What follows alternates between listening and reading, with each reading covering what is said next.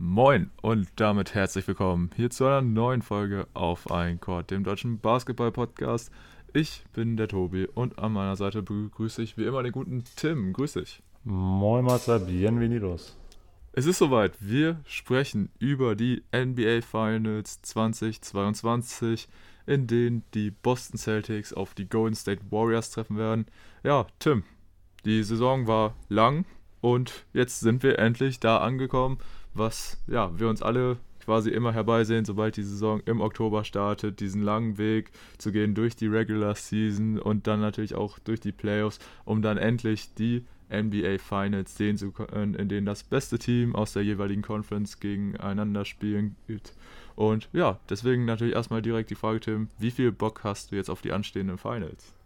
Unfassbar viel, denn vor allem finde ich, kannst du da erstmal sagen, dass das ein Matchup ist, was so vermutlich die wenigsten erwartet hätten, zumindest vor der Saison. Also ich zumindest für meinen Teil hätte die Celtics da vielleicht schon irgendwo gesehen, aber die Warriors dann doch eher deutlich weniger. Und ich finde, was dieses Matchup an sich auch ziemlich interessant macht, ist, dass es eben nicht diese Superteams sind, die jetzt da aufeinandertreffen, sondern zwei Teams, deren Spielermaterial eigentlich sich dadurch auszeichnet, dass fast alle Spieler auch vom selben Team gedraftet worden sind. Ähm, ich hatte es ja auch im letzten Pod schon mal angesprochen bei den Celtics, wenn du da jetzt mal einen L. Horford rausnimmst, hast du eigentlich nur Spieler, die auch selbst von den Celtics gedraftet worden sind und sich dort weiterentwickelt haben. Bei den Warriors ist das ja auch relativ ähnlich. Äh, dann müsste es natürlich Wiggins ein bisschen streichen, aber das finde ich halt super cool, dass da einfach was in sich gewachsen ist und dass jetzt diese beiden Teams gegeneinander spielen und nicht, was viele vor der Saison ja so ein bisschen spekuliert hatten, dass es dann irgendwas wird wie Lakers gegen Nets oder sowas. Ist auf jeden Fall unerwartet, sag ich mal, dass jetzt diese beiden Teams sich hier in den Finals gegenüberstehen. Weil besonders wenn man sich so den Saisonverlauf und so vor Augen führt, da muss man ja sagen, hatten beide Teams so ihre Auf- und Abs. Aber ja, dass sie jetzt hier schlussendlich in den Finals aufeinandertreffen würden, das ähm, kam dann doch, denke ich, für einige ziemlich unerwartet. Aber gut, ähm, das haben jetzt beide geschafft, sind hier, denke ich, auch verdient gelandet. Und ja, wir wollen jetzt nochmal ein wenig darüber sprechen, wie denn die Conference Finals gelaufen sind, äh, in denen sich ja die Warriors gegen die Mavericks sowie die Celtics gegen die Heat durchsetzen konnten. Und ja, danach sprechen wir dann noch ein wenig über halt die anstehenden Finals, aber wir wollen halt auch nicht die Conference Finals komplett außen vor lassen. Und ja, da wäre dann jetzt erstmal meine erste Frage an dich, Tim. Wie fandest du denn die Conference Finals in diesem Jahr? So besonders so im Vergleich, sag ich mal, mit der in bisherigen Playoffs, mit der ersten und zweiten Runde. Ja, ich fand, das waren zwei Serien, die einfach so komplett gegensätzlich verlaufen sind. Du hast es im Westen eine Serie, die sehr eindeutig war, viel eindeutiger als wahrscheinlich alle gedacht haben. Und im Osten hattest du zwar eine sehr ausgeglichene Serie, aber so der Verlauf der gesamten Serie war in sich auch ein bisschen merkwürdig. Äh, bei sieben Spielen denkst du meistens ja, dass es immer sehr eng ist und dann eins von beiden Teams jeweils so ein bisschen die Nase vorne hat. Aber da hat sie ja teilweise auch äh, komplette Blowouts. Ich erinnere mich dann noch an das eine Spiel, in dem keiner von den Startern bei den Heat einfach zweistellig gescored hat, was ich auch noch nie gesehen habe. So. Ähm, war schon irgendwo ein bisschen merkwürdig. Also da hast du ja wirklich überhaupt nicht einschätzen können, was äh, im nächsten Spiel dann passiert. Von daher war das ganz cool. Ja, am besten halt ein bisschen schade, dass es dann doch so eindeutig war, obwohl ich da auch sagen muss, dass ich da ein bisschen stolz auf mich war, dass ich die Warriors da vorne gesehen habe, denn ich hatte so das Gefühl, dass kaum einer Golden State vorne gesehen hat. Gefühlt haben wirklich alle auf die Mavs gesetzt. Also in Deutschland kann ich es ja irgendwo auch noch ein bisschen verstehen, weil da ja auch viele Sympathien für die Mavs sind und da so ein bisschen Bias dann einfließt. Aber auch bei den Amerikanern habe, habe ich das so wahrgenommen, dass da doch recht viele pro Dallas waren. Deswegen war das ein bisschen komisch, aber äh, tja, Jetzt haben wir auf jeden Fall äh, eins von den beiden Matchups, die ich mir gewünscht hätte. Also ich war eigentlich schon dafür, dass wir entweder äh, Boston gegen Golden State sehen oder Miami gegen Dallas, einfach weil wenn die Mavs in den Finals sind, dann können sie natürlich nur gegen Miami spielen. So hat es die Vergangenheit gezeigt. Wäre natürlich auch noch cool gewesen, das drittes Mal zu sehen. Ähm, aber ja, wie gesagt, also die, die Conference Finals ein bisschen gegensätzlich verlaufen. Was halt jetzt cool war dieses Jahr, war, fand ich, äh, sind die neuen Awards, die vergeben worden sind. Ähm, da kannst du ja gleich auch noch was zu sagen, wie, wie du dazu stehst, dass man das jetzt gemacht hat. Also ich persönlich fand es äh, eine coole Neu Neuerung. Und ja, im Großen und Ganzen war ich doch auch relativ zufrieden mit den Conference Finals, zumal ich auch fast jedes Spiel sogar live gesehen habe. Äh, hätte ich auch nicht gedacht, dass ich das hinkriege, aber hat tatsächlich funktioniert. Ich glaube, zweimal hat es nicht geklappt. Aber ja, war halt oft so in den, in den Playoffs, dass du dann immer mit diesen Blowouts gestartet bist, wo dann auch gedacht hast, ja gut, darf jetzt live aufstehen. Muss vielleicht nicht unbedingt sein, aber so am Ende muss ich doch sagen, dass ich es nicht bereut habe. Okay, das ist ja schon mal ein interessantes Fazit, vor allem weil wir da, glaube ich, so ein bisschen jetzt voneinander abweichen werden. Denn ja, mir haben die Conference Finals nicht so sehr gefallen, muss ich tatsächlich sagen. Und das liegt nicht nur daran, dass mein Lieblingsteam ausgeschieden ist und das auch relativ deutlich. Denn ich muss generell sagen, so ein bisschen der Verlauf dieser Playoffs ähm, ist wirklich so ein bisschen ähm, stetig fallend bei mir, sag ich mal, vom Interesse halber, weil ich fand die erste Runde fand ich richtig, richtig super. Da haben, äh, hat mir so gut wie jede Serie richtig viel Spaß gemacht, das Ganze zu verfolgen. Auch wenn da keine Serie, sag ich jetzt mal, super spannend war, gab ja in keiner der Serien äh, ein Spiel 7. Aber nichtsdestotrotz hatten wir da einfach coole Matchups. Ähm, viele auch, auch, ja, einfach Momente direkt in der ersten Runde erlebt, an die man sich dann erinnert. Und ja, dann die zweite Runde, natürlich war das für mich als Mavs-Fan sehr geil, dass man da den Upset gegen die Suns geschafft hat. Aber du hast ja auch schon vorhin die Blowouts angesprochen, die dann auch in einer absoluten Unregelmäßigkeit dann, sag ich mal, gekommen sind, oder in einer Regelmäßigkeit vorgekommen sind, die absolut unverhältnismäßig war, dass ja wirklich gefühlt es gar kein spannendes Spiel mehr gab. Und das hat dann natürlich auch so ein bisschen, sag ich mal, diesen Vibe gekillt, weil wenn man dann ja, sich, sag ich mal, die Nacht um die Ohren gehauen hat oder extra früh aufgestanden ist, um sich so ein Spiel anzugucken und dann ist es der totale Blowout ohne Spannung. Das hat dann schon so ein bisschen was, ja, gekillt, sag ich mal, von diesem Playoff-Feeling, weil normalerweise leben ja auch einfach diese Spiele von ihrer Spannung. Von daher fand ich es dann schon von der zweiten Runde her so ein bisschen, ja, abfallend, sag ich mal, vom Hype her bei mir. Also, wie gesagt, wenn man die Mavs jetzt mal so ausklammert. Und dann jetzt, ja, die Conference Finals fand ich natürlich cool, Besonders weil, denke ich, die meisten halt alle vier dieser Teams nicht unbedingt in den Conference Finals gesehen hätten. Wahrscheinlich sogar noch am ehesten die Heat. Aber nichtsdestotrotz, denke ich, waren das coole Matchups, auf die man sich vorab freuen konnte. Nur, ja, wie jetzt dann die Conference Finals verlaufen sind, war dann halt auch eher wieder so ein bisschen, hm, ja, hätte ich mir cooler vorgestellt. Wie gesagt, nicht nur aus Fanperspektive bei den Mavs, aber ich denke, wir hätten uns alle ein bisschen eine spannendere Serie gewünscht ähm, zwischen den Dallas Mavericks und den Golden State Warriors, dass es dann doch so eindeutig werden würde äh, und in einem Gentleman Sweep für die Warriors endet. Kam dann, denke ich, wirklich für einige überraschend. Also ich denke, da hätten einfach viele einfach eine ausgeglichenere Serie gerne gesehen. Jetzt nicht mal unbedingt dann immer oder direkt pro Mavs bin ich auch bei dir. Gab es viele, die wirklich äh, die Mavs vorne gesehen haben.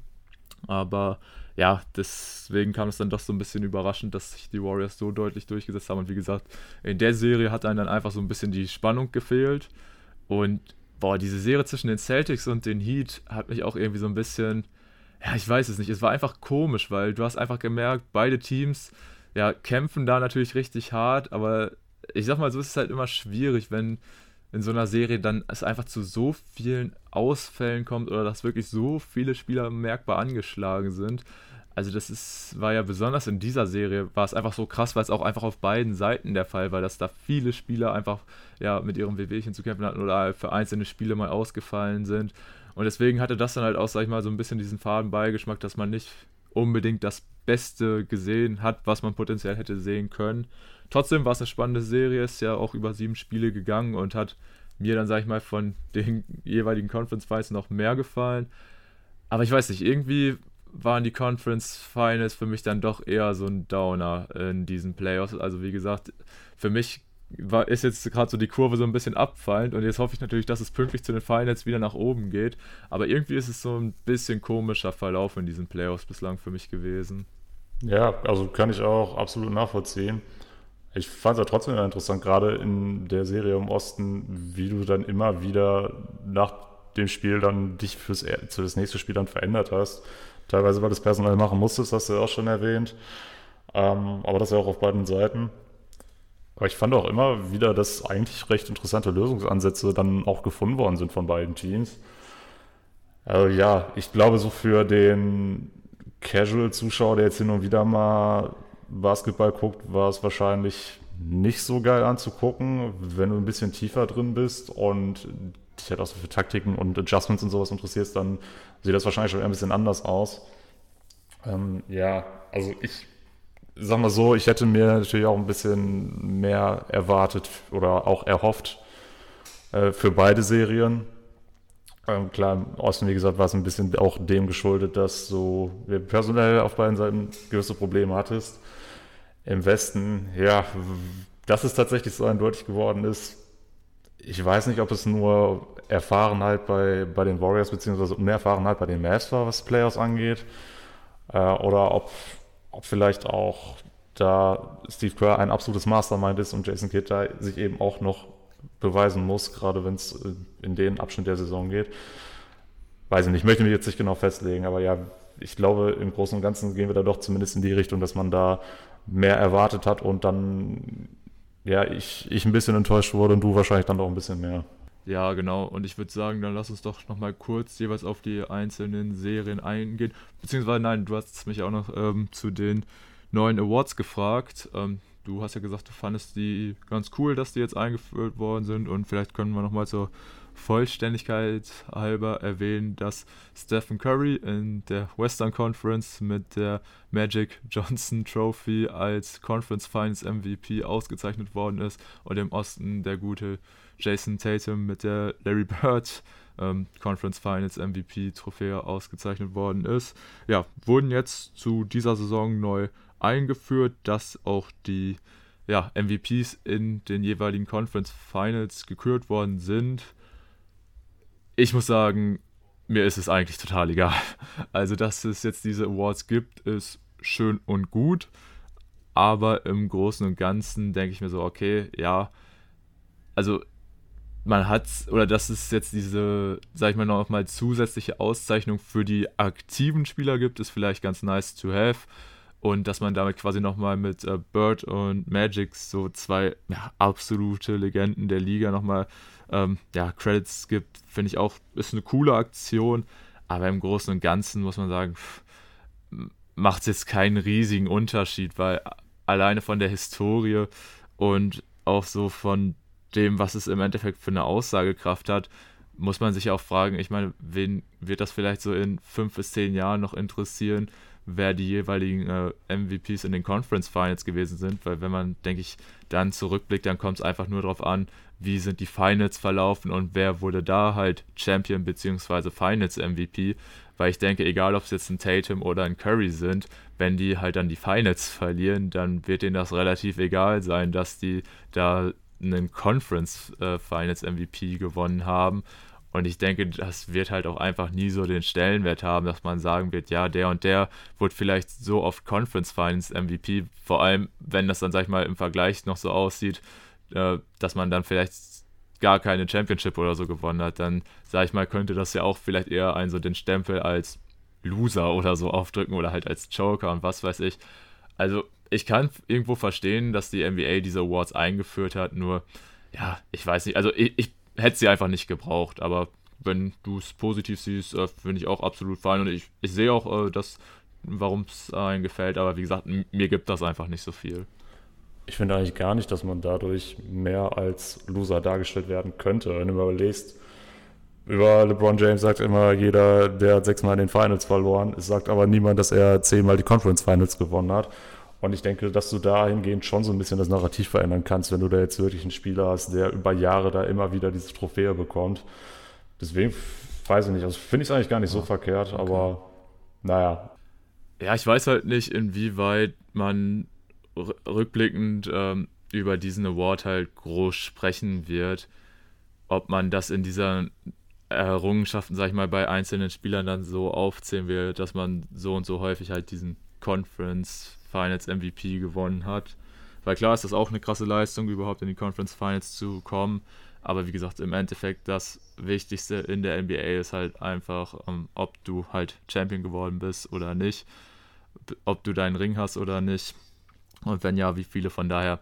Ich kann es mir einfach nicht vorstellen, dass man, so wie es sage sag ich mal jetzt ist, wenn man ähm, die Erfolge einzelner Spieler auflistet, dass man dann irgendwann nochmal bei dem wirklich so allergrößten Namen der Liga dann nochmal als einzelnen Erfolg neben, was weiß ich, in, für individuellen Auszeichnungen wie halt äh, Regular Season MVP, Scoring Champion und und und, dass du dann nochmal groß die Conference Finals MVPs aufzählst. Aber gut, wer weiß, vielleicht wird das auch in ein paar Jahren ein wichtiger Faktor sein. Aber naja, dafür, dass es jetzt auch, sag ich mal, jetzt nach so vielen Jahren eingeführt worden ist, muss ich sagen, wir sind bislang ja auch gut ohne ausgekommen. Und klar, das bringt nochmal frischen Wind, aber ja, wie gesagt, ich sehe einfach nicht, dass das so den großen Einfluss haben wird. Ja, okay. Also wenn sich das, also die, die Betrachtung des Awards in ein paar Jahren ändern sollte, werde ich dir das natürlich jetzt heute um die Ohren hauen. Aber äh, ich finde halt, im Endeffekt, wenn du jetzt die ganzen Accomplishments von Spielern aufzählst, dann sagst du ja auch, wie oft die jetzt All-Star waren oder so. Da finde ich, das ist eigentlich schon deutlich interessanter, ob du mal gut in den Conference Finals warst. Aber naja gut, da muss, muss man jetzt ja auch nicht ewig äh, ausdiskutieren. Das sehen wir halt ein bisschen anders, ist ja auch nicht schlimm. Und dann können wir, denke ich, auch so weitermachen. Gut, dann würde ich sagen, lass uns noch mal kurz über die jeweiligen Conference Finals reden. Und ich würde sagen, wir starten in der Western Conference, da diese ja auch nicht so spannend war, wie wir jetzt schon geklärt haben. Und ja, hier haben die Golden State Warriors die Dallas Mavericks empfangen. Die Warriors ja mit dem Heimvorteil. Und ja, sie konnten auch ähm, natürlich erstmal direkt ihre beiden Heimspiele gewinnen, was sehr schade war, weil Game 1 war natürlich äh, total klar, war wieder äh, eine sehr deutliche Angelegenheit. Haben die Warriors einfach nach Hause gefahren, ziemlich sicher. Und ja, dann war natürlich äh, wieder ein bisschen der Druck da bei den Mavs, auch wenn es natürlich, sag ich mal, ich sage, ich, ich habe es ja auch im letzten Pod gesagt, es ist noch nichts verloren, wenn man äh, die, seine beiden Auswärtsspiele verliert. Aber gerade dieses Spiel 2 hätten die Mavs eigentlich gewinnen müssen. Man war phasenweise mit äh, bis zu 19 Punkten vorne und hat diese Führung dann halt im vierten Viertel noch verspielt. Und das war, fand ich schon so ein leichter Vorentscheid fast in der Serie. Auf jeden Fall hat das so dem Mavs einen riesen Knick gegeben, dass du halt diesen Vorsprung nicht nach Hause gebracht hast und dir halt da ja nicht ein Spiel ähm, stehlen konntest weil dadurch war das Momentum natürlich absolut bei den Warriors. Nicht nur, dass sie 2-0 geführt haben, sondern halt auch noch so einen Comeback-Win hingelegt haben.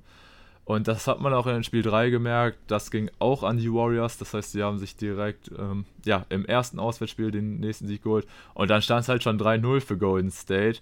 Und ja, ihr kennt, denke ich, alle die Statistiken. Es ist bislang noch kein Team gelungen, einen 13-0 Rückstand aufzuholen. Und sie konnten die Mess zwar Game 4 gewinnen, also damit den Sweep verhindern. Allerdings, ja, in Game 5 waren die Warriors dann wieder stärker in der ja, heim oder vor heimischer Kulisse. Hat man sich dann auch in dem Spiel durchgesetzt und ja, schickte dann die Mavs mit einem Gentleman's Sweep in die Postseason. Und du hattest es ja auch vorhin schon mal so kurz angesprochen, ähm, was so ein Faktor in dieser Serie gewesen war ja, einfach in gewisser Weise die Erfahrung. Ich denke, das war doch schon auf jeden Fall auch ein Punkt, ähm, der klar für die Warriors dann gesprochen hat. Ich hätte auch nicht gedacht, dass es so einen großen Einfluss haben wird, aber man muss es halt auch einfach so sehen, bei den Mavs stand kein Spieler im Kader, der jeweils überhaupt schon mal in den Conference Finals gewesen ist. Und wenn du dann halt siehst, gegen was für ein Team die aufgelaufen sind, natürlich die Wars haben auch ihre jungen Spieler dazwischen, wie einen Poole, einen Kuminga, einen Moody, aber halt mit Steph Curry, Clay Thompson, Draymond Green allein schon mit diesem Trio, die jetzt zum sechsten Mal in die Finals gehen werden. Das ist schon echt extrem stark und das hast du auch, finde ich, dann so ein bisschen gemerkt, dass es dem Mavs da an Erfahrung gefehlt hat. Und ja, wir können jetzt natürlich, oder wir könnten jetzt noch richtig ausführlich, sag ich mal, über die Serie sprechen, was da die größten Faktoren sind oder die einzelnen Faktoren gewesen sind, aber ich glaube, der größte Faktor war halt einfach wirklich diese, ja, Abgezocktheit, die die Warriors hier einfach an den Tag gelegt haben, dass sie halt einfach ihr Spiel runtergespielt haben und sich da, sag ich mal, nicht ähm, so, ja, dann ähm, in Bedrängnis haben bringen lassen. Und dafür ist, finde ich, oder einfach stellvertretend ist halt wirklich dieses Comeback in Spiel 2, was für mich so, ja, auch einfach ähm, ganz klar so der, das Ausrufezeichen in der Serie war oder das Beispiel, warum die Warriors hier jetzt äh, sich auch schlussendlich durchgesetzt haben. Ja, ich denke auch, Spiel 2 oder besser gesagt der Verlauf von Spiel 2 hat es sehr gut beschrieben, was einfach passiert ist in dieser Serie die Warriors einfach eingespielt bis zum geht nicht mehr, gerade auch was Playoff-Rotationen angeht.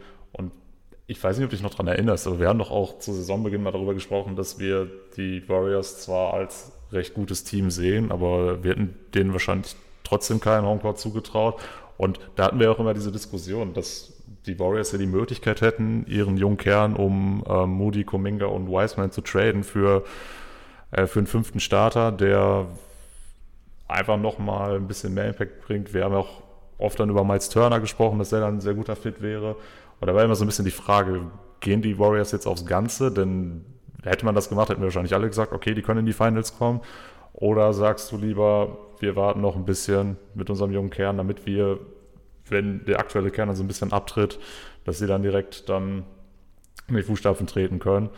Und da man es nicht gemacht hat, war bei mir dann schon wieder so ein bisschen die Zweifel, ja, kann das wirklich so weit gehen? Aber ja, konnte es, denn es gibt ja nicht umsonst diesen, dieses alte amerikanische Sprichwort Never change a running system oder a winning team, wie auch immer. Und die haben einfach wieder bewiesen, dass da unfassbar viel Wahrheit drin steckt. Ähm, ich finde auch, den Basketball, den sie spielen, den kannst du dir einfach super gut angucken. Äh, du willst vielleicht nicht so gerne gegen die spielen.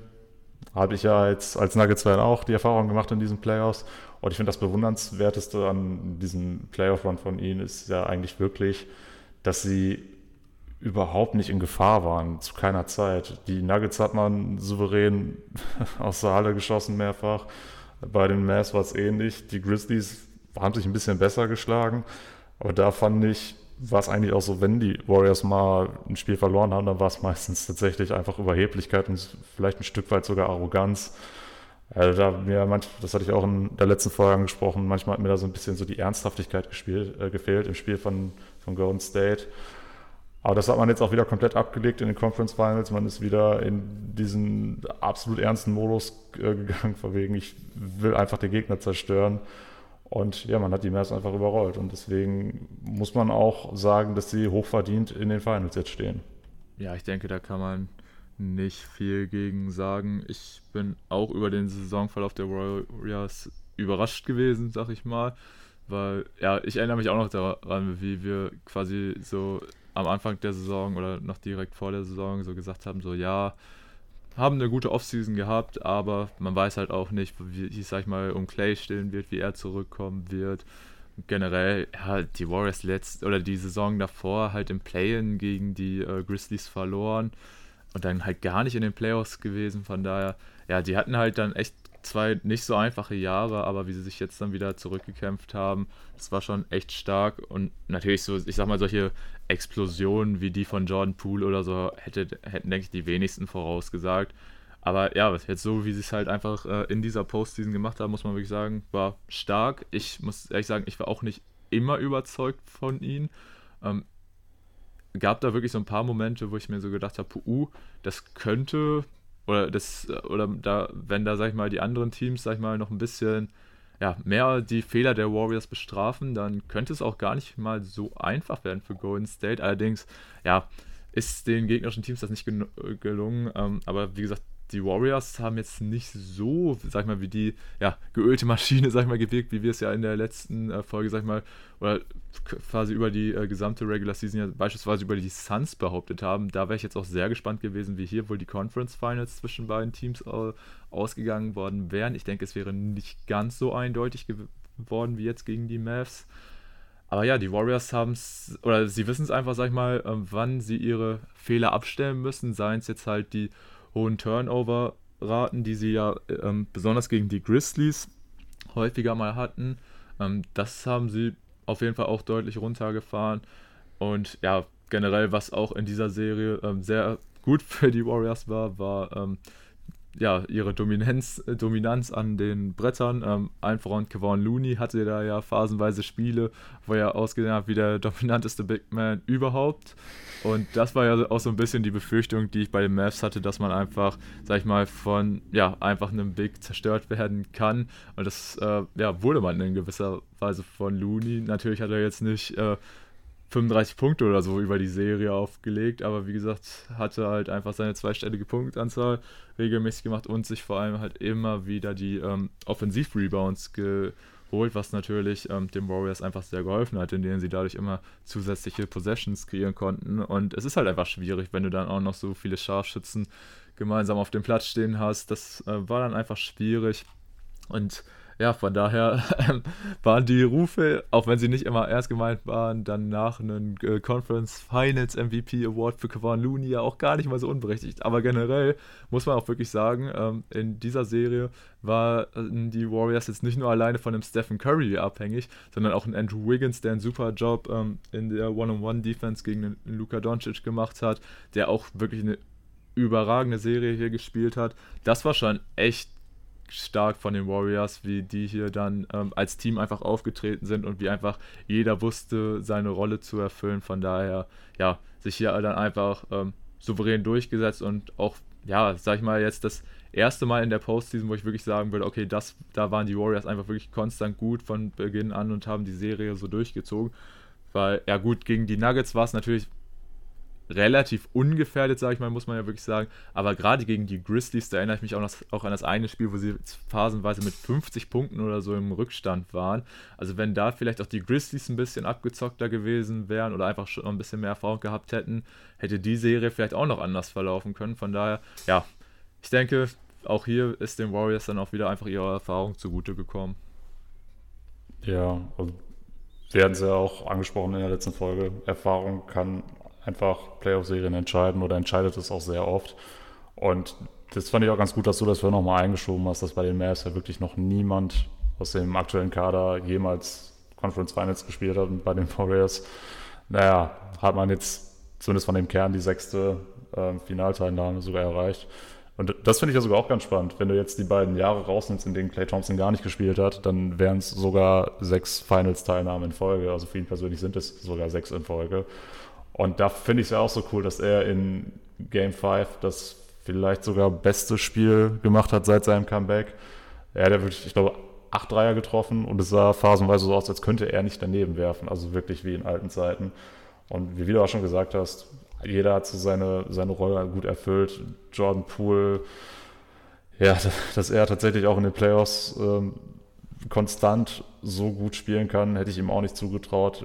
In der Regular Season schon alle überrascht, aber das war jetzt auch in den Playoffs nochmal richtig stark von ihm. Und auch Andrew Wiggins war ja, oder nicht er, aber die, die Warriors wurden ja damit schon dafür kritisiert, als sie für ihn getradet hatten, weil er auch einen recht teuren Vertrag hat, aber mittlerweile wissen wir, dass sich das auf jeden Fall ausgezahlt hat. Ich fand, war auch extrem beeindruckt von seiner Defense gegen Luca, auch wenn die Zahlen von Luca natürlich trotzdem sehr gut aussehen.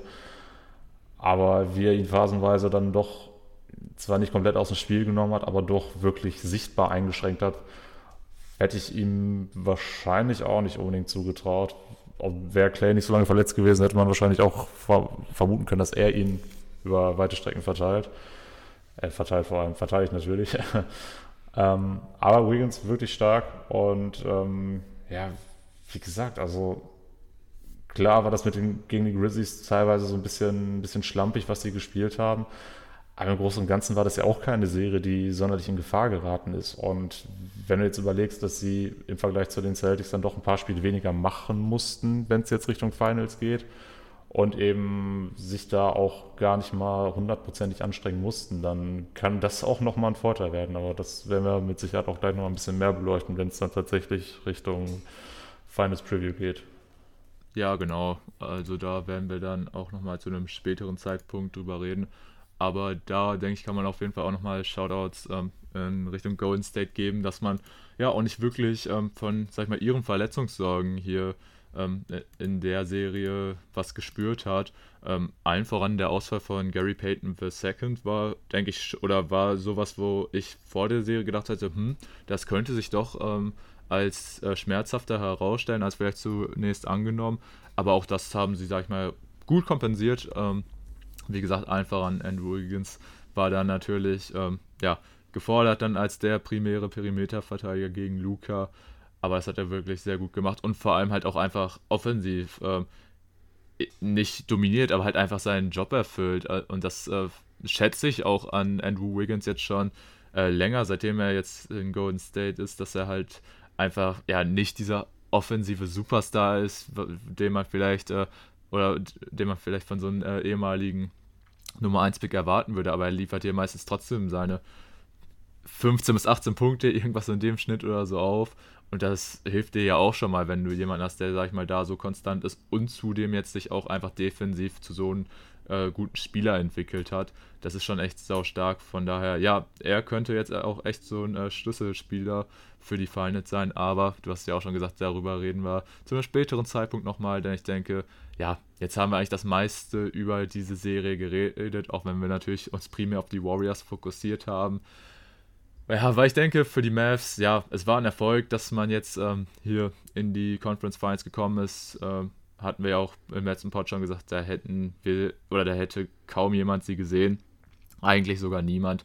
Habe ich auch gesagt, dass eigentlich jeder Fan im, nicht damit gerechnet hätte, dass man es in dieser Saison ausgerechnet in die Finals schafft, äh, in die Conference Finals schafft, wo ja der höchstbezahlteste Spieler in dem Roster mit Tim Hardaway Jr. auch noch verletzt war. Also wie gesagt, klar mit Luca einen der besten Spieler der Liga, aber mit dem Supporting Cast, der dann natürlich in Ordnung ist, aber ich denke, ein Conference Finalisten haben da die wenigsten beziehungsweise niemand gesehen und das auch zu Recht. Von daher, ja, ich denke, tut dem Mavs gut, vor allem auch Luca, dass er halt hier jetzt schon mal, ja, sag ich mal, in seinen hoffentlich ersten Conference Finals gestanden ist. Ich hoffe natürlich, dass da noch äh, einige folgen werden.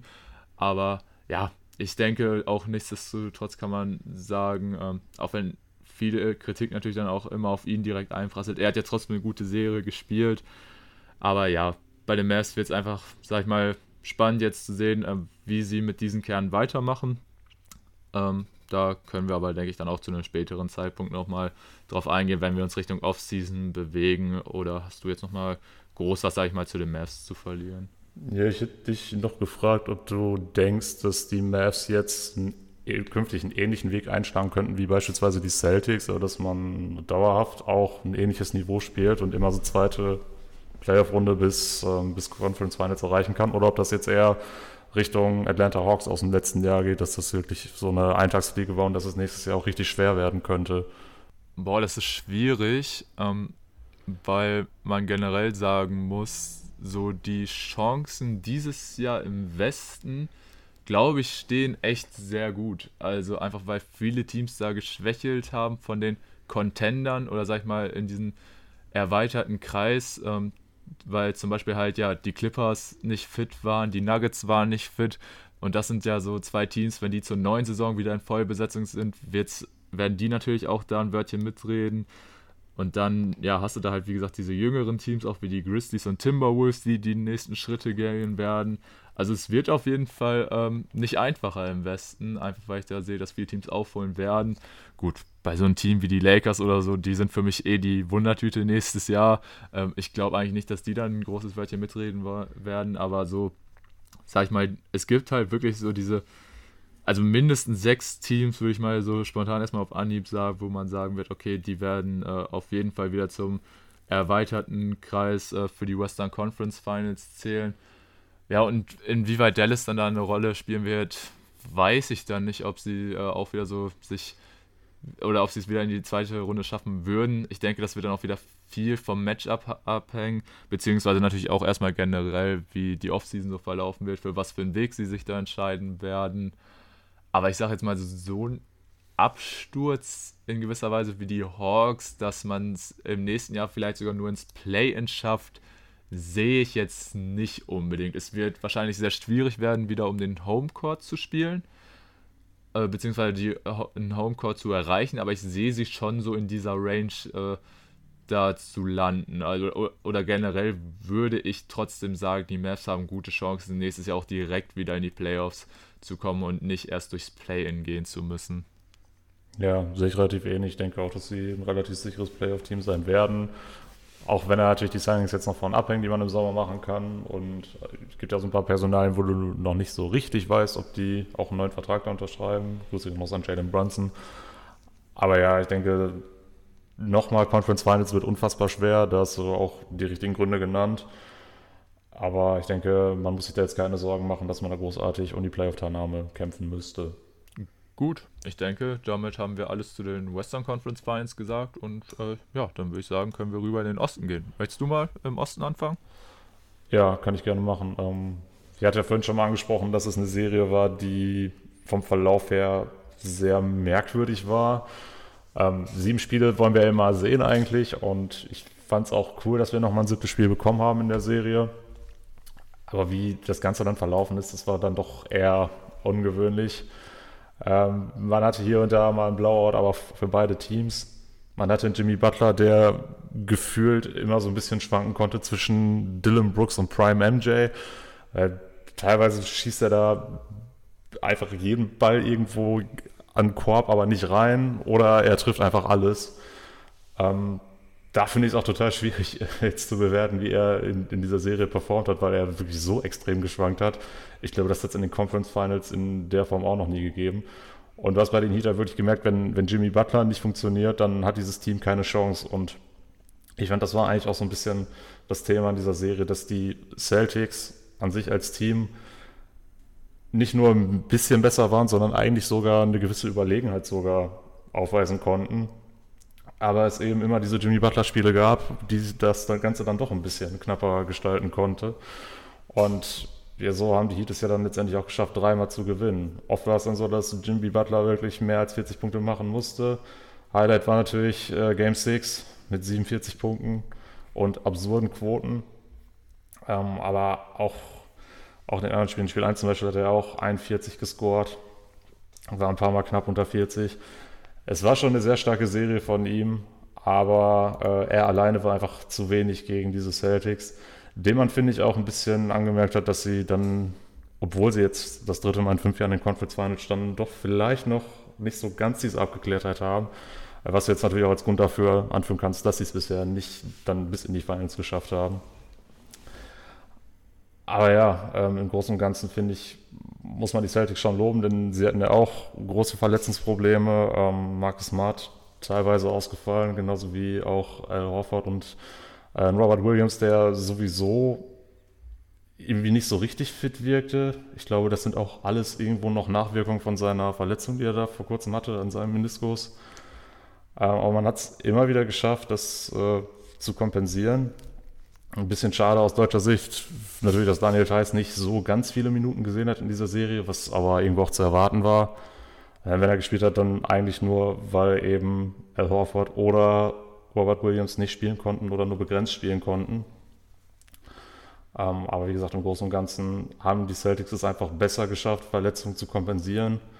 Bei den Heat darf man natürlich auch nicht unterschlagen, dass äh, Kyle Lowry zwei Spiele verpasst hat und auch Tyler Hero nur vier von äh, sieben Spielen machen konnte. Ähm, ja, aber ich denke, wenn du jetzt vergleichen wollen würdest, wer da die größeren Verletzungsprobleme hatten, dann waren es wahrscheinlich doch ein bisschen die Celtics. Und ja, das irgendwo so ein bisschen schon prägend für die Serie, dass immer wieder wichtige Spiele auf beiden Seiten gefehlt haben. Aber ich finde dann am Ende des Tages war es dann doch verdient, dass die Celtics gewonnen haben. Wie gesagt, ich fand sie eigentlich schon sogar ein bisschen überlegen. Und ich finde, sieben Spiele sind eigentlich zu knapp am Ende. Denn wie gesagt, wenn bei dem Heat mal Jimmy Butler nicht funktioniert hat, dann sah es ziemlich düster aus. Ähm, gab ein Spiel, was sie trotzdem gewonnen haben, obwohl er nicht gut war. Ich weiß gerade nicht mehr, welches das war. Ich glaube, es war Spiel 3, muss es gewesen sein. Ist jetzt auch äh, letztendlich nicht so wichtig, welches das genau war, aber ja, da war bei den Heat einfach ein bisschen dann doch, äh, ja, da hat es einfach ein bisschen gefehlt und die Celtics haben es gut umgesetzt. Äh, vielleicht nicht so souverän, wie man sich das gewünscht hätte, aber ich denke, ähm, man muss jetzt nicht daran zweifeln, dass es nicht verdient ist, dass sie die Serie gewonnen haben. Gut, ich denke, dann können wir auch ähm, an der Stelle einmal kurz Daniel Theiss trotzdem Shoutout geben, auch wenn du schon gesagt hast, ähm, er hat jetzt eher weniger in dieser Serie gespielt und spielt generell nicht seine besten Playoffs, aber er ist der erste Deutsche in den NBA Finals seit ein gewisser Dirk Nowitzki im Jahr 2011. Shoutouts an der Stelle dafür. Ähm, leider nicht das deutsch-deutsche Finale, was wäre auch so oder was möglich gewesen wäre zwischen halt Theiss und Klever, aber gut, nichtsdestotrotz ähm, hoffen wir, dass er ähm, trotzdem seinen Einsatz in einem Finals-Game bekommen wird. Das wäre auf jeden Fall sehr cool, auch wenn er jetzt natürlich, ja, wenn die Celtics in Bestbesetzung auftreten, dann nicht unbedingt äh, der gefragteste Spieler ist.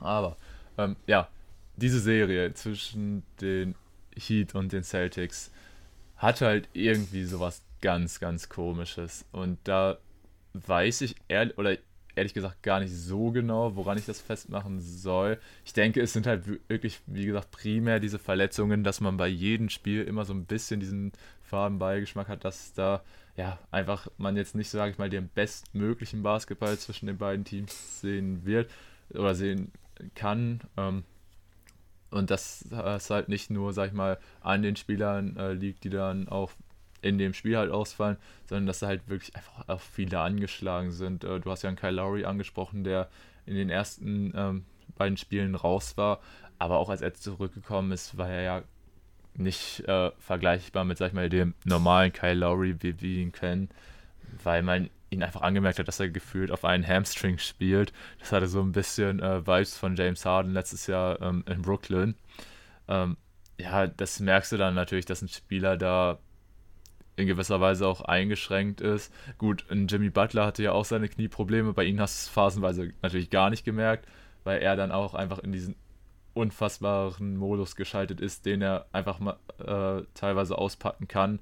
Hat mich so ein bisschen an den äh, Heat Finest Runs 2020 erinnert, damals in der Bubble. Da war Butler ja auch so der Spieler in diesem Run, der dann halt für die wichtigen Momente da war und übernommen hat. Aber ja, ich fand auch, das war so ein bisschen das Ding bei den Heat, dass außerhalb von Butler dann einfach über die Serie zu wenig kam. Hatte, wir hatten es ja jetzt schon gesagt, Lowry natürlich auch mit Verletzungsproblemen. Hero war phasenweise raus. Und was für mich auch so ein bisschen die Erkenntnis war, war halt, dass Bam Adebayo als Offensivspieler einfach nicht so verlässlich ist, wie man es gerne hätte. Also er hatte auch seine Spiele, wo er mal über 20 gescored hat, aber dann auch wieder welche, wo er offensiv total abgetaucht ist und einfach kein wirklicher Faktor war. Und das wünsche dir natürlich nicht von jemandem, der eigentlich, sag ich mal, dein zweitbester Spieler in dem Roster ist. Und ja, ich glaube, das war auch dann so ein bisschen der entscheidende Faktor, dass es halt einfach vom Scoring her dann die Heat einfach nicht mithalten konnten mit den Celtics, auch wenn natürlich beide Teams defensiv einen guten Job erfüllt haben, aber na, wenn man es dann auf Seiten der Celtics guckt, da hast du halt einfach einen Jason Tatum, der natürlich auch der beste Spieler bei den Celtics ist und der primäre Scorer, aber der unterhält, äh, erhält dann auch Unterstützung von dem Jalen Brown.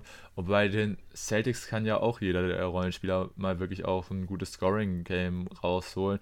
Äh, auch ein Al Horford hatte ja da jetzt schon in diesen Playoffs seine Momente. Oder auch ein Grant Williams, der den Celtics dann mal ein Spiel 7 gewonnen hat gegen die Bucks. Von daher, ja, da hast du dann, fand ich auch schon gemerkt, dass die Celtics da in gewisser Weise noch, noch mal ein bisschen ausgeglichener waren als ähm, die Heat. Aber ja, wie gesagt, generell diese Serie, sie hatte einfach durch die ganzen Verletzungen, durch die ganzen Ausfälle irgendwo einen faden Beigeschmack. Aber nichtsdestotrotz will ich auf jeden Fall fette Props an beide Teams geben. Die haben sich da echt eine richtige Schlacht geliefert. Und ja, es war nicht die schönste Serie ähm, überhaupt, das definitiv nicht. Aber ja, sie hatte halt trotzdem ihre ganz eigene Intensität und hatte so ihren ganz eigenen Charme. Auch wenn ich glaube, dass die meisten, ja, jetzt nicht den oder den größten Spaß mit der Serie hatten, aber nichtsdestotrotz ähm, haben da, denke ich, beide Teams ihr Bestes gegeben. Ja, das definitiv. Das muss man auf jeden Fall sagen. Ähm, natürlich hätten jetzt alle, uns, hätten uns alle gefreut, wenn da ja ein bisschen weniger Verletzungen reingespielt hätten und die Competition dann nochmal ein bisschen ein höheres Niveau hätte erreichen können. Aber steckst du nun mal nicht drin, passiert nun mal und ähm, ja, wie gesagt, also auch wenn das eine ungewöhnliche Serie war, fand ich, hat es trotzdem in gewisser Weise ihren Reiz. Ähm, kann man auch anders sehen, definitiv. Äh, kann ich jeden verstehen, der das so sieht, aber naja, wie gesagt, man, man kann es ja nicht ändern. Wenn es so ist, dann muss man da nochmal mit leben. Und ich denke, da können wir uns dann jetzt auch freuen auf die Finals und damit dann direkt weitermachen. Oder möchtest du noch was zu der Serie sagen?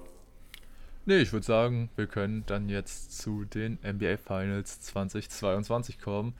Und ja, wie wir jetzt schon gesagt haben, hier werden die Boston Celtics auf die Golden State Warriors treffen. Und ja, wir hatten es ja jetzt auch schon im Laufe dieses Pods gesagt, für die Warriors ist es ähm, die sechste Finals-Teilnahme innerhalb der letzten acht Jahre, was natürlich eine total kranke Statistik ist. Und da braucht man das dann auch gar nicht irgendwie noch zusätzlich erwähnen, von wegen, ja, wie viele Jahre davon ähm, die Warriors KD hatten und und und. Das ist einfach eine geisteskranke Statistik. Und ja, im Vergleich dazu, bei den Celtics steht glaube ich, auch kein Spieler im Roster, der jemals in den Finals gespielt hat.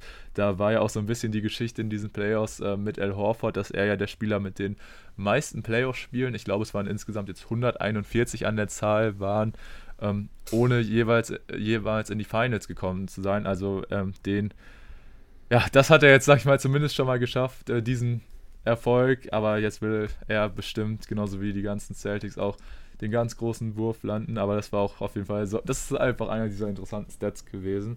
Aber ja, jetzt kommt es zum Matchup zwischen den Celtics und den Warriors. Wir hatten es eingangs auch gesagt. Wer da vor der Saison, sag ich mal, auf diese Paarung in den Finals gesetzt hätte, wäre jetzt wahrscheinlich ähm, den ein oder anderen Euro reicher oder auch Dollar.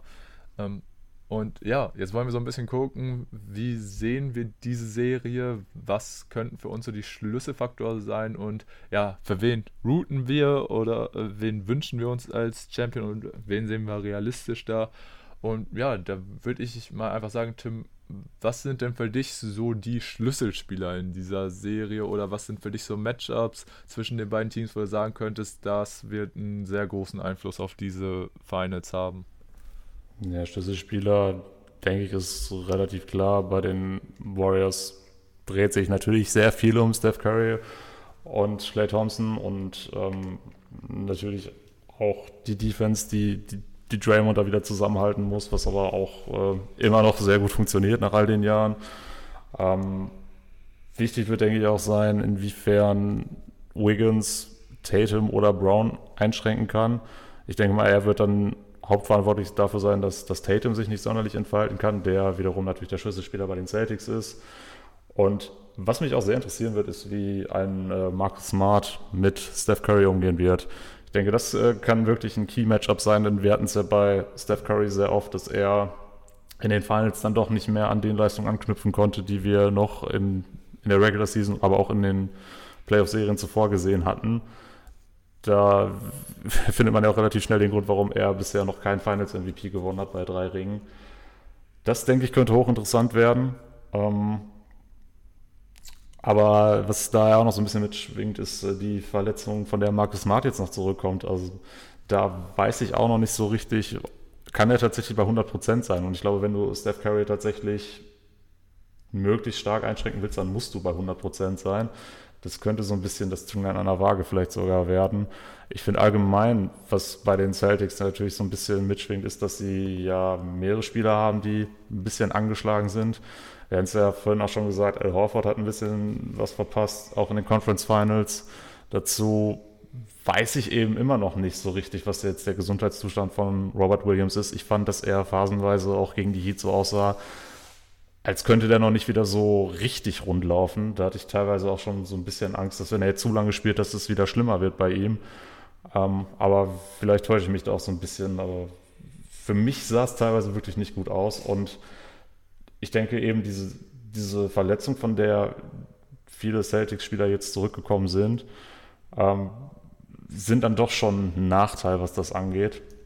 Und was ja auch noch dazu kommt, ist, dass die jetzt zweimal miteinander wirklich in sieben Spiele gehen mussten, was bei den Warriors jetzt nicht der Fall war. Die haben ihre fünf Spiele gegen die Mavs gemacht und konnten jetzt äh, ein paar Tage regenerieren.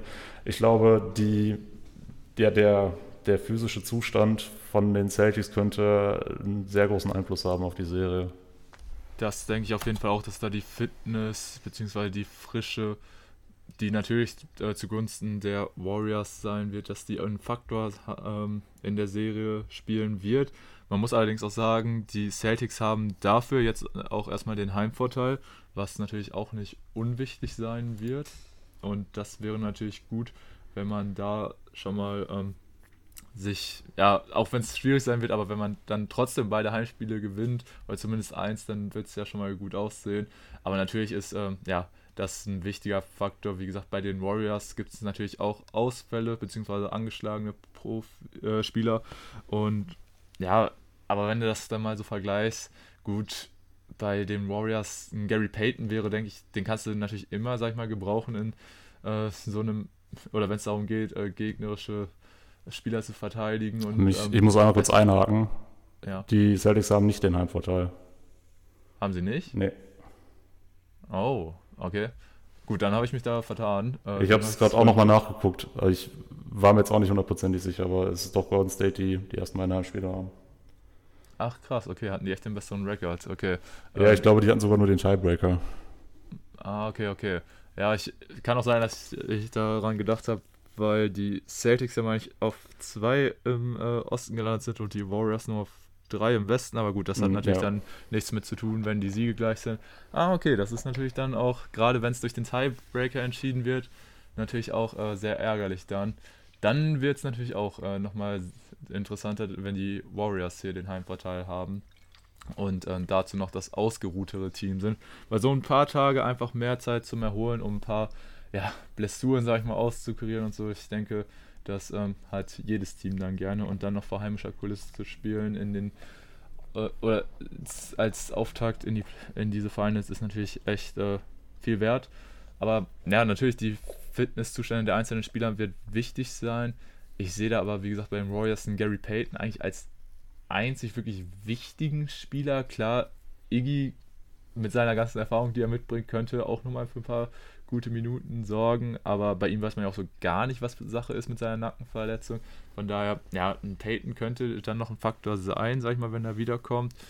Ja, und bei den Celtics ist es halt echt so ein bisschen das Ding, wie fit sind, sag ich mal, die Starter, weil so mit der größten Playoff-Rotation spielen sie ja jetzt auch nicht mehr. Es sind ja dann eigentlich prima auch nur noch Derek White und Grant Williams, wenn sie von der Bank kommen, weil ja, so Leute wie Pritchard und Tice wird schon sag ich mal, ein bisschen schwieriger, die noch in den weiteren Kreis gehen, aber ja, da, da ist man natürlich, sag ich mal, auch auf die ähm, Fitness der Starter angewiesen. Und gerade Marcus Smart fand ich auch gut, dass du ihn genannt hast, weil ich finde auch nicht nur, dass er sich mit seiner Verletzung äh, rumzuschlagen hat und dass er natürlich auch defensiv äh, die größte Last bei den Celtics tragen wird, höchstwahrscheinlich.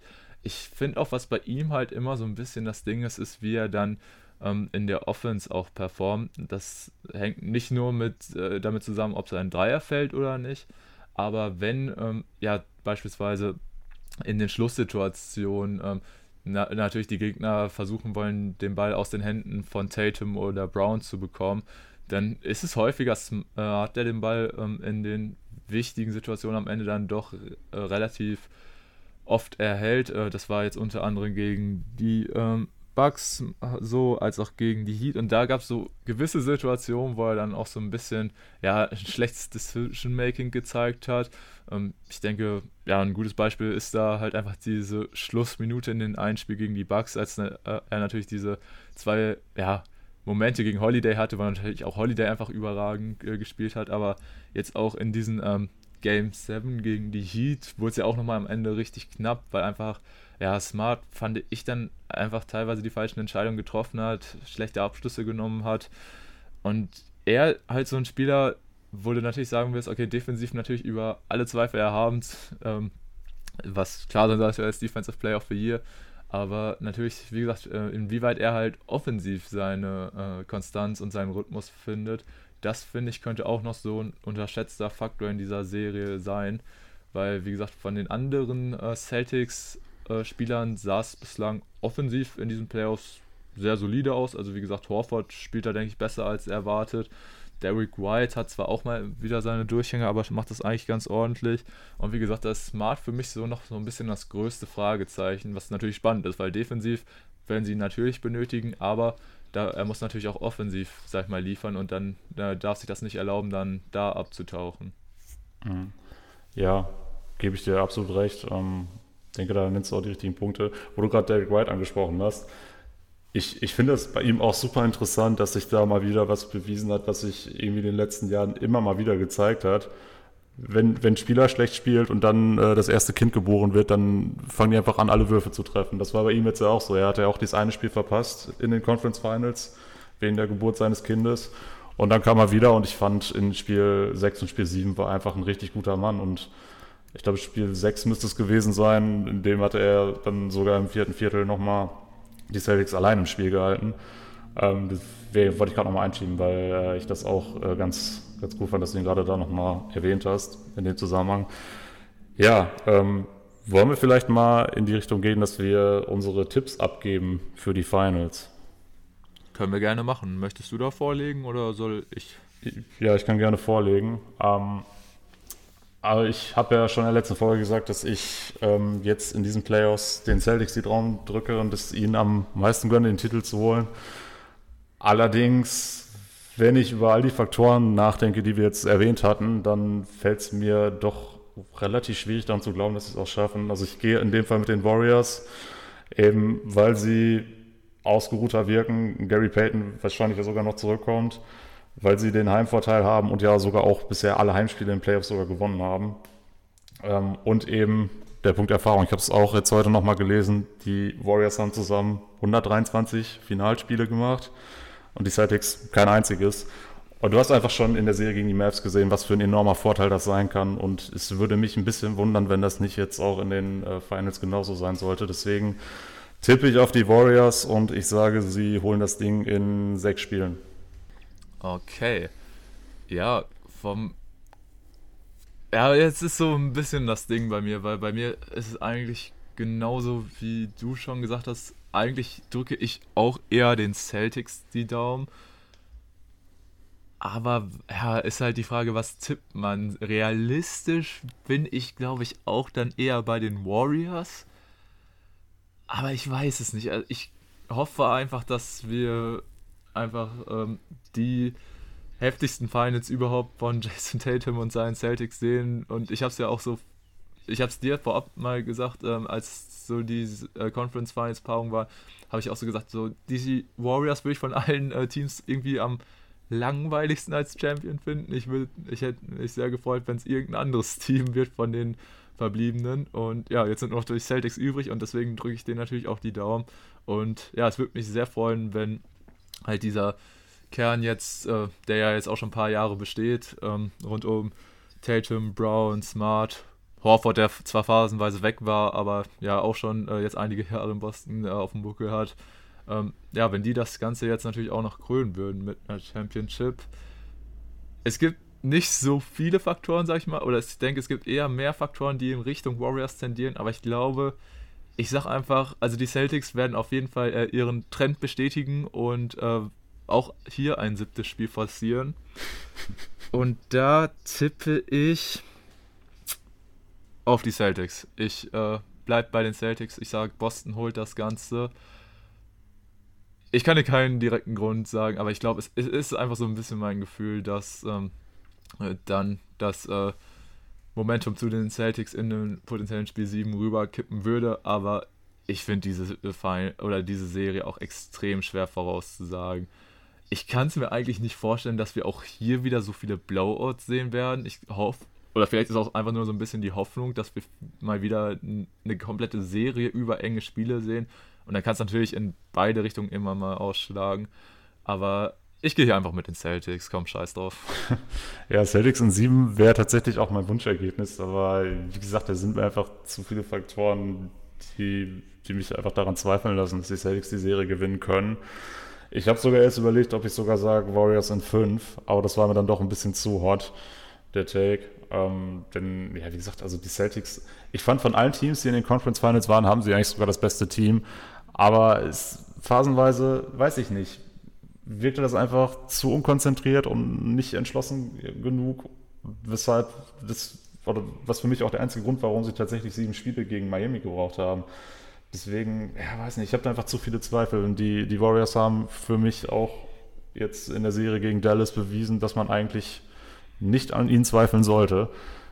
Ähm, war einfach absolut beeindruckend, was sie gemacht haben. Und ich, ja, wie gesagt, also alle großen Faktoren, die man jetzt da anführen kann, finde ich, gehen einfach in Richtung Golden State. Und deshalb, ja, sag ich, gewinnen sie das Ding in sechs. Aber wie gesagt, ich, ich wäre jetzt auch nicht komplett überrascht, wenn es sogar nur fünf Spiele werden. Aber ich wünsche mir sieben Spiele und am Ende Boston als Champion. Mit Jason Tatum als Finals MVP.